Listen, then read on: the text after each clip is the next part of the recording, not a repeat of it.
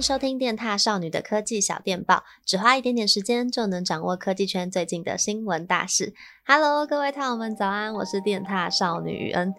前两个礼拜啊，我记得莫奈有在科技小电报跟大家分享说，他买了 Google Pixel 6 Pro，他等这只手机真的是等了很久。那他现在也是已经开始用了一段时间，所以也算是正式从 iPhone 跳槽到 Android 系统了。那今天呢，只是要换我来跟大家宣布另外一个消息，就是我本人也在上周双十一的时候入手了我自己梦想中的折叠机——三星 Galaxy Z Flip 3 5G，所以呢，我也要来正式开启我的。双系统双七人生啦，那我这次 Z Flip 三呢是买紫色的。我知道很多人可能会想说，嗯。奇怪，你不是绿色控吗？你怎么会想要买紫色呢？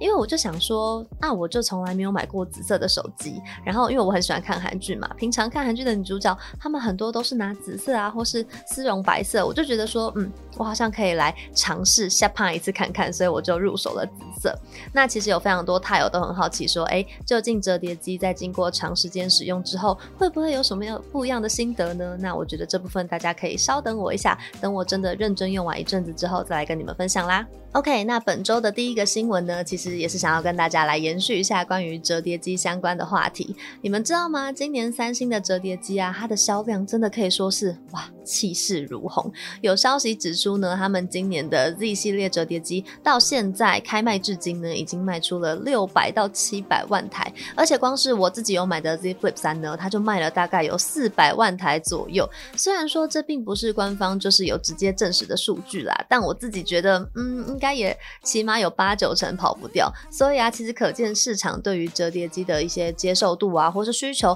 其实都是有越来越高了。那据说呢，三星他们也有打算要趁乘胜追击，针对明年要推出的新的 Z 系列折叠机呢，他们似乎已经定出了更高的销售目标。究竟有没有机会可以超过一千万台的销售呢？就让我们拭目以待吧。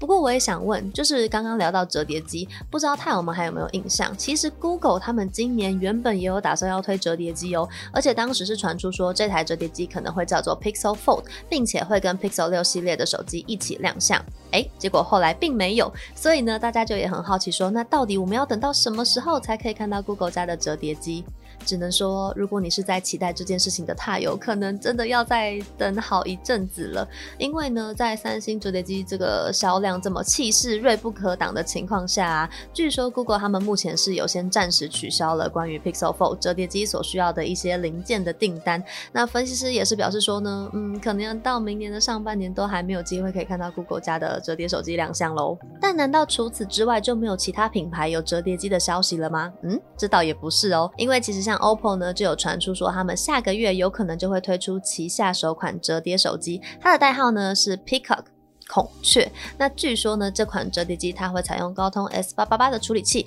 然后会搭载八寸的二 K 内萤幕，而且呢也会支援到一百二十赫兹的萤幕更新率。那在电池容量的部分呢，可能会有到四千五百毫安时，然后呢也会支援他们自家的六十五瓦快充。那至于本尊到底会长怎么样，还有它的详细规格到底是如何，我觉得可能就要等到时候见真章。而且啊，其实除了下个月的折叠机之外，据说 OPPO 明年初还会再登场另外一款折叠机。嗯，感觉也是来势汹汹，我觉得还蛮值得期待的。再来第二则新闻，Google Maps 呢，他们也在本周宣布了五项功能更新，包括车厢拥挤程度预测、区域繁忙度、商家指南、时间轴深入分析以及行程的回顾和规划。首先，在车厢拥挤程度预测的部分呢，他们是跟台北捷运合作，本周呢就可以开始使用了。那它主要是会先以查看捷运板南线的即时车厢拥挤程度为主，所以呢，如果你本身是在台北，然后平常都都是搭捷运上班上课的通勤族踏友，赶快去看看你的 Google Maps 有没有这项功能了吧？那官方也表示说呢，他们之后也会逐步纳入更多的城市，还有捷运的路线的一些预测资料，让这些通勤族们呢都可以享受到更便利的交通导引。而区域繁忙度呢，则是当你打开 Google Maps 之后，你可以就是及时查看说你现在准备要前往的地区，它的人潮多不多，拥不拥挤，进而呢可以帮助你判断说你到底要不要前往到这个地方。那这项功能预计会在今年底之前开放给全球的 Android 跟 iOS 用户来做使用。再来第三点呢，就是他们也针对大型的购物中心、转运站或是机场等等，他们也有打算要在 Google 的地图上面建立商家指南的一个分页，可以帮助说用户更快的去查找到说你要找的店家，它是位于在室内的哪一个楼层、哪一个位置，以及它的营业时间啊、评分等等的都会一起秀出来。那最后呢，是针对 Android 用户才有的功能，就是 Google 他们推出了全新的时间轴深入分析的一个分页，只要用户呢打开定位之后，你就可以直接在页面上面看到你每个月的移动轨迹，包括你是使用哪一种交通方式啊，你到过哪一些店、哪一些餐厅，停了多久等等，都可以在页面中看到。而时间轴的另外一个行程分页当中啊，你也可以去回顾你过往的一些出游时光，重温一下以前的回忆，或是你想要针对下一趟旅程提前来做规划等等，都是没有问题的。那这一些就是时间轴相关的资料呢，都是只有你本人才可以查看，所以呢，大家也不用太过担心说隐私方面的问题。那我是觉得这一次 Google Maps 推出的五个更新都还蛮实用的，大家不妨有机会可以去试用看看喽。最后一则新闻，苹果呢，他们在这个礼拜也无预警的宣布，他们要推出一个自助维修计划。这项计划是什么意思呢？好，简单来说，如果你本身是具备就是有维修电子装置的知识或是经验的人，那如果哪天你的 iPhone 或是你的 Mac 坏掉的话呢，你只要就是看完苹果官方提供的维修说明书之后，你就可以自行去 Apple 自助维修的一个线上商店去订购它的原厂的零件还有工具，然后呢，自行去修理自己的苹果装置。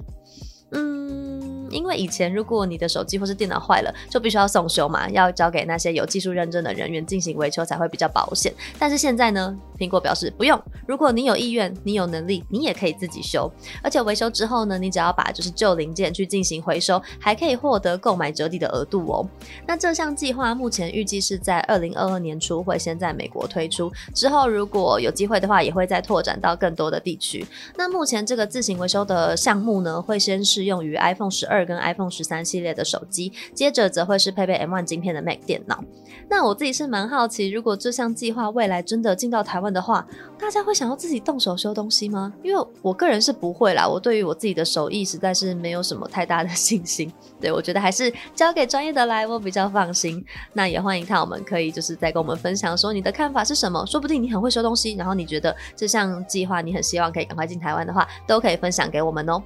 好啦，那以上就是本周的科技小电报。大家就是记得我们每个礼拜五在 Pocket 上面都会有科技小电报的单元来跟大家做见面。那如果喜欢的话，就要记得继续支持我们哦。那我们就下次见啦，拜拜。